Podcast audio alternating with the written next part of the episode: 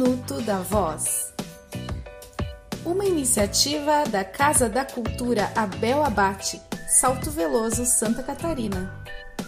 Atividade desenvolvida durante a quarentena pela professora e maestrina Maria Heloísa Otto. Existe diferença entre projetar a voz e falar alto? Sim, Projetar é falar alto com controle de qualidade da voz, sem sobrecarregar as pregas vocais.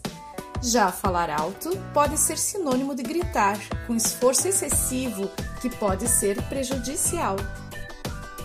Cuide bem da sua voz.